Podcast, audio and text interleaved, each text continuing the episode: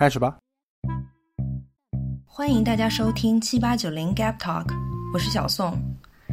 这档播客是由七零后的吴哥、八零后的我、九零后的 Stan 和零零后的小苏共同发起和制作的一档音频口述历史记录节目。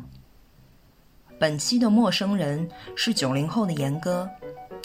生活中的严歌有着多重身份：男中音歌唱家、高校教师、创业者等等。这是主播 Stan 与严歌对谈的上半期。在本期节目中，你将会听到两位九零后畅叙在电影《古惑仔》陪伴下的童年，以及严歌首次将艺术留学秘辛大公开。呃，大家好，今天请到的是严歌。严歌是九零后，呃，北方人，呃，曾经呢在德国的一家知名音乐学院学习了八年，主修的是美声唱法、男中音，并且获得了大音乐家文凭，相当于国内的艺术类博士学位。现在他在国内经营着一家艺术留学机构，并且在一家高校任教。啊，严哥跟大家打个招呼吧。Hello，大家好。严哥，你还现在还能记起来人生中第一次在脑子里有社会这个概念，大概是什么时候的事情？啊，有社会这个概念，大概在上初中吧。上初中的事情，对吧？那对小的时候有没有什么做过一些事情，或者有一些经历，觉得跟自己当时学生的身份或者是年龄段并不相符啊？那么是有一些呃，比如说社会性的行为啊。或者说是跟社会上的人有一些交集啊，有没有这样的经历？啊，那其实就是，其实我每个阶段的这个这个经历都不太不太与这个这个当下社会这个年龄段的人相符。但是从小呢，记忆比较深刻的时候呢，就是小学阶段就开始上学赚钱了。小学的时候，那个时候，呃，在学校门口啊，就买一些这个这个。管制类的刀具进到校园里会会出售一些这类的东西，所以说也赚了，当时赚了，算我算那个年纪来说算很多钱。就是具体是什么个商业流程呢？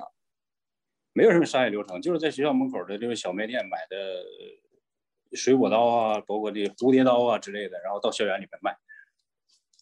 嗯，小学生对这个东西会感兴趣？呃，因为为什么选择这个呢？就是说。对于那个年纪的孩子来说，遇见这种这种蝴蝶刀这类的东西，是不是比较害怕的？比较害怕的。但是我拿进去呢，卖的时候呢，就有一个这个这个威慑力吧，可能可以这么说啊，就会这这种感觉就相当于啊，怎么说，就是说强买强卖吧，就是你必须得买。啊，就是一种呃比较暴力式的推销方法。对对对，可以这么说，就是包括我小时候的，从小学开始成长经历和环境，都是伴随这种校园暴力也好啊，是这种成长环境。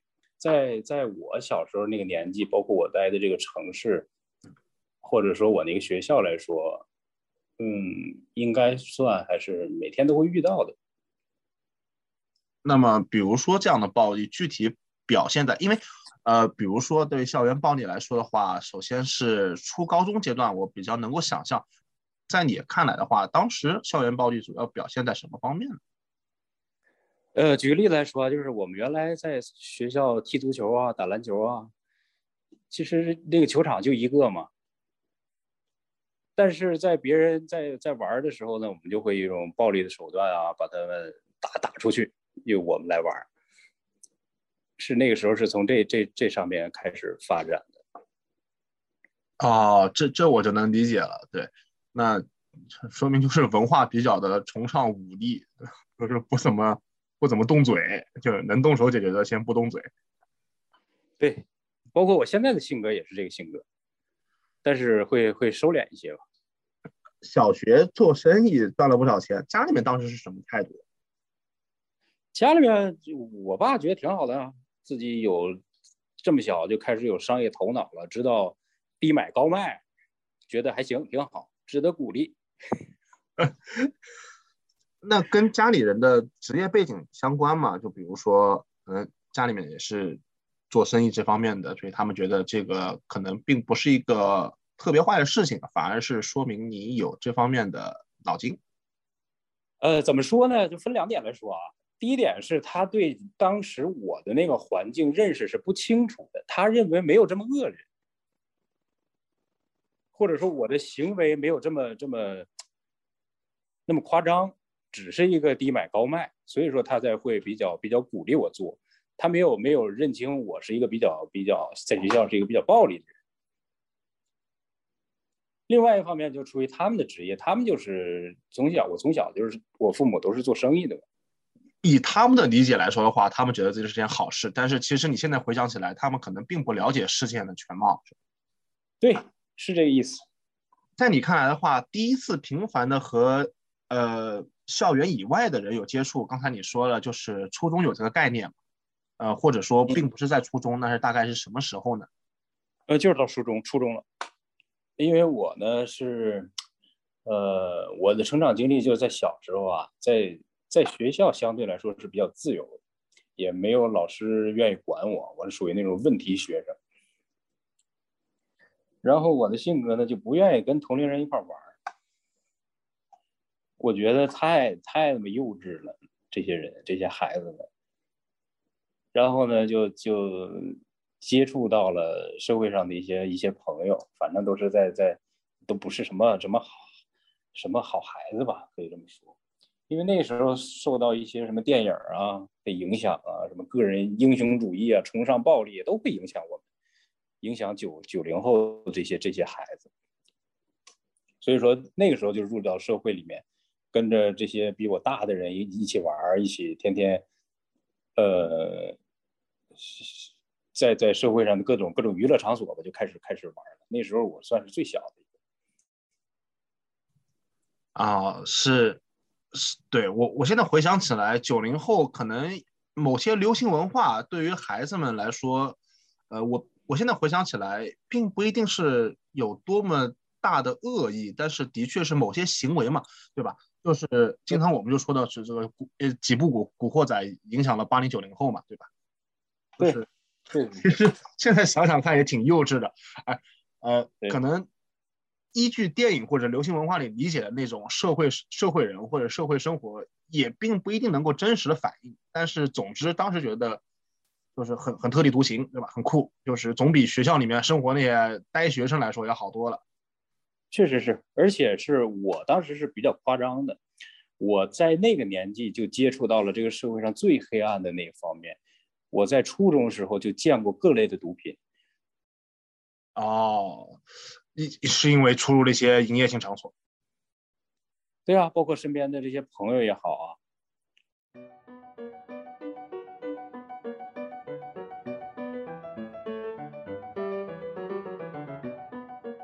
作为一名生长在中国北方海边小城的九零后，严哥的童年与大部分同龄人相比，似乎有那么一些不同。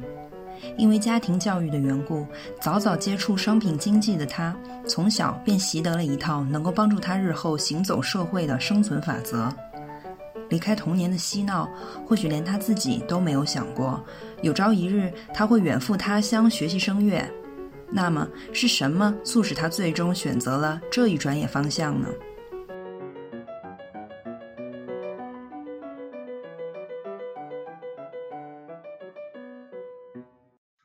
但是非常奇怪的是，你后来学习了音乐，然后去呃有这个学习美声唱法这个念头是大概什么时候呢？是就因为我们知道嘛，就是学习音乐很多人是从从小开始的嘛。那么你当时是什么时候开始学习这个音乐？然后是怎么样决定去学习美声唱法？因为这个对于很多人来说可能是一个不太熟悉或者是离大家比较远的一个学习经历。呃，明白。想知道是怎么走上这条道路的？那个时候没有任何想法。我是在一个这个算现在算是三四线城市的这个长大的。那个时候谁知道什么美声唱法呀？谁知道西洋歌剧啊？没人知道。但是我小时候呢，我爸爸对我的教育就是他他会给给我报各种各样的班儿，让我学各种各样的东西。嗯，兴趣班儿。对，声乐只是其中之一。所以说也没有想走过什么专业，他就是想拿一个爱好来培养我，就是多想喜欢玩儿，咱就玩点儿这个这个，就往专业了玩儿，就是这意思。在这个过程中，是不是因为表现出你你自己，我不知道是不是表现出对音乐特别大的兴趣，或者说你的确是有这方面的天赋，所以最后决定了学这个东西？没有，因为我学习不，我我不愿意学习，不愿意学习，到时候到最后要考大学啊，考大学怎么的拿一个专业来来来考学吧，你考特长也好，或者考专业也好，你文化达不到就。考这个呗，那也不能不上学呀，然后就选了这一项。那么，如果是在这种情况下选择了学习音乐的道路的话，那一开始是不是有比较大的一些那个挑战？因为你也说了，就是因为哦，我不知道是你高中毕业以后直接去了德国吗？对，那肯定啊，因为我我在我的印象中，德国的学校还是都比较严谨治学的嘛。对吧那么你不好好学的话，肯定是混不过去的。这个，对，所以呃，那么学习的话，呃，这方面的经历的话，呃，现在回想起来，是一开始就去德国，就是啊，突然顿悟了，我得好好学习了，还是说是呃，有一些挫折之后才能潜心下来去学习？当然会经历挫折。这个就是我在高中的时候，在北京准备考学的时候，其实我是没有打算去去国外的。刚开始的时候，在高二的时候、高三的时候也没打算，就是想考国内的学校，艺术类院校。嗯，对，因为那时候觉得，哎呀，我这个家里人都在国内，外边一个人也不认识，我在国内幸福指数多高啊！想干啥干啥，也不用好好学习，每天就可以玩一玩了。而且都说中文，然后就准备考学嘛。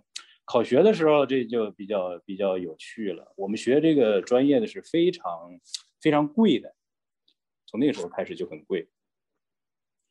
然后呢，就是也不好好学习，也不好好学唱歌，名校没考上，一般的学校也不愿意去。这时候呢，就想。就是就是我身边的好多人吧，都都想要出国，因为家里条件都比较好。然后我也想出国，但是我跟别人差的唯一一点是我英语也不会说，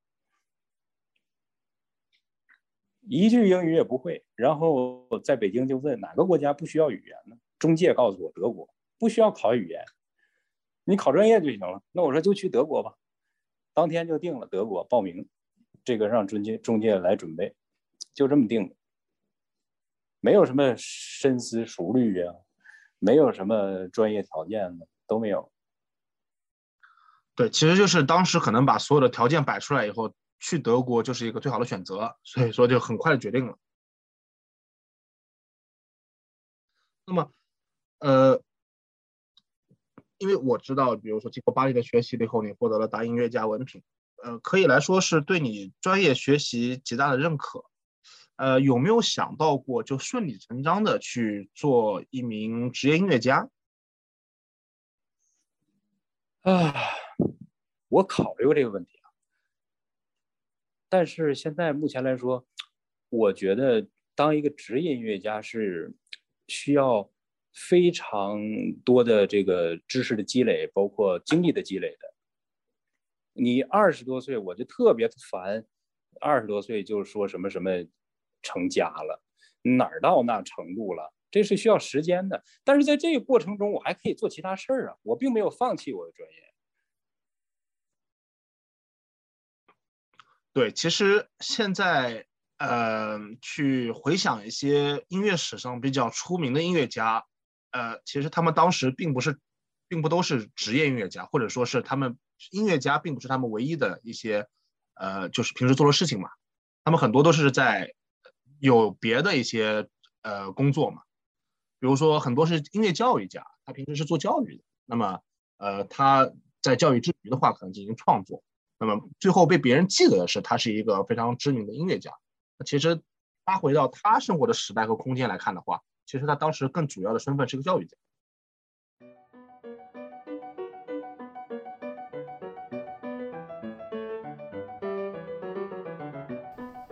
独自在异乡的漫漫求学路，注定孤独而充满挑战。但严哥的性格使他又一次在生活中发现了商机。他在平时的学习中观察到，歌词泛读这门课程在中外声乐教学体系中存在明显差异，因此他瞅准这一商机，开发了一款针对中国高校音乐学生的多语种泛读课程。让我们一起来听一听他这次小小创业经历的始末。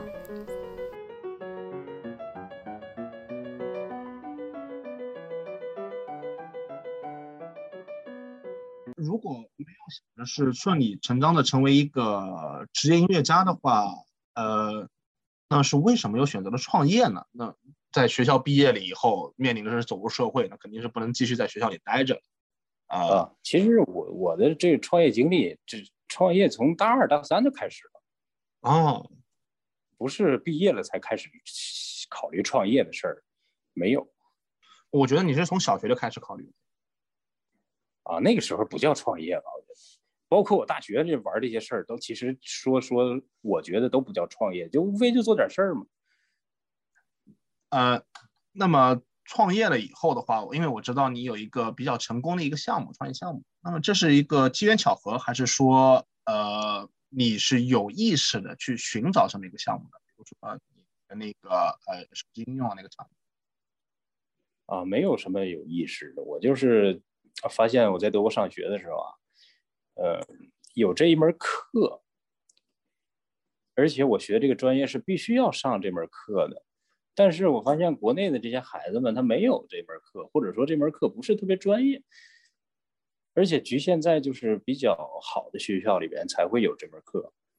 那我就想，我何必不做一套这个课程，在网上这种出售的方式来来来来来做呢？这也是我们学这个的一个痛点，就解决不了这个问题。你想解决，你就得花高价找老师。那我用最低的价格给他做出来，那大家都需要。所以说就做了。想到这儿，就第二天就开始买设备、找人，开始做。也也没有做市场调研。没有，我做做什么市场调研？因为我就是学这个的，我知道肯定需要。也是，就是说这这这个的动机它是有真实需求的。所以说，对啊，有没有想过当时说这个市场有多大？也没想。我想的是，只要是呃学习这个专业的，就都需要，也没考虑什么人数啊，没有。我的我的底线就是，哪怕他不接受度不是那么好的话，我自己留着用，自己学习用，这不也是我自己的一个一个教材呗？对，所以说。在我理解来看的话，你创业的逻辑是你认准了这件事情是有意义的，就是也没有太关注那些其他的。比如说，因为我们呃在创业里面可能会讲一道一些市场分析啊，或者说是市场潜力的分析啊。那么呃嗯，在你当时经历来看的话，你并没有做这一步，是吧？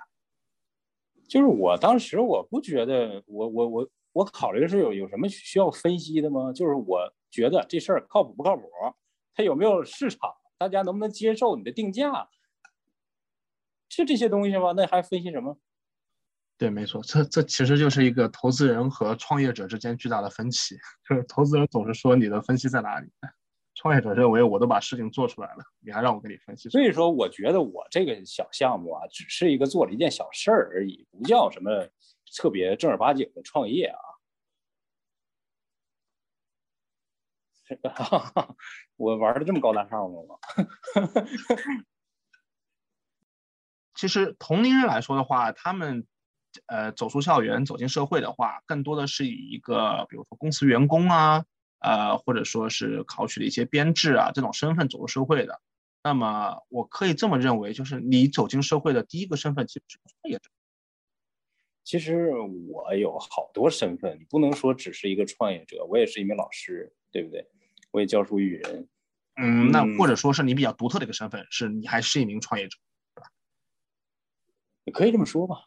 好，那么之前的生活经验的话，我相信是让你对这个社会有了相当程度的认识。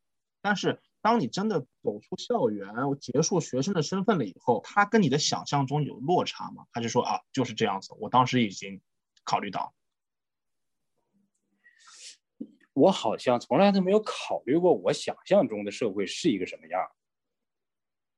我只是在不同不不停的拓拓展我的对社会的认知而已。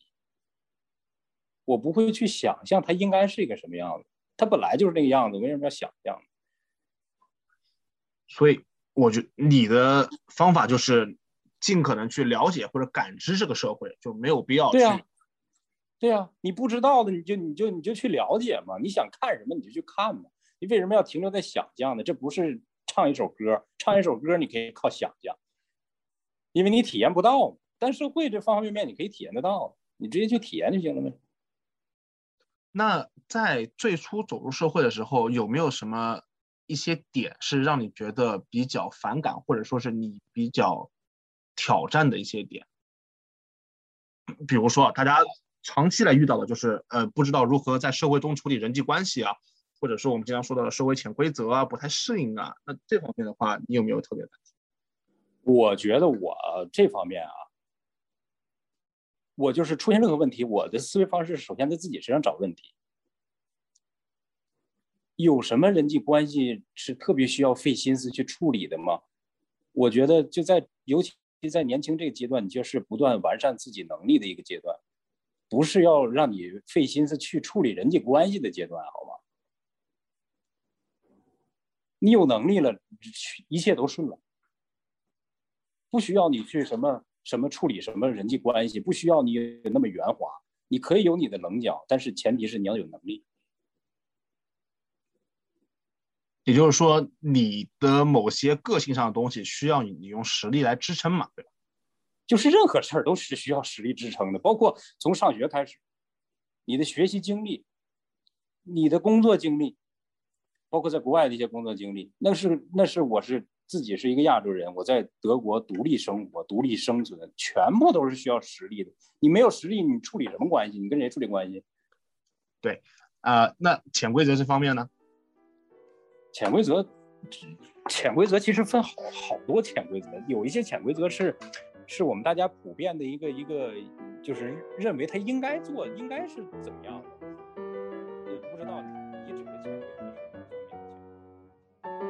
以上就是走进社会选题的第三位陌生人严哥与主播 Stan 对谈的上半部分。在下期节目中，你将听到两位就职场潜规则、年轻人创业等热点话题进行深入对话，敬请期待。我是小宋，如果你喜欢我们的节目或是我本人的话，欢迎你通过以下平台订阅和关注我们，第一时间获取节目信息。请移步微信、荔枝播客、小宇宙，搜索节目名称七八九零 Gap Talk，G A P T A L K。好，那我们下期再会。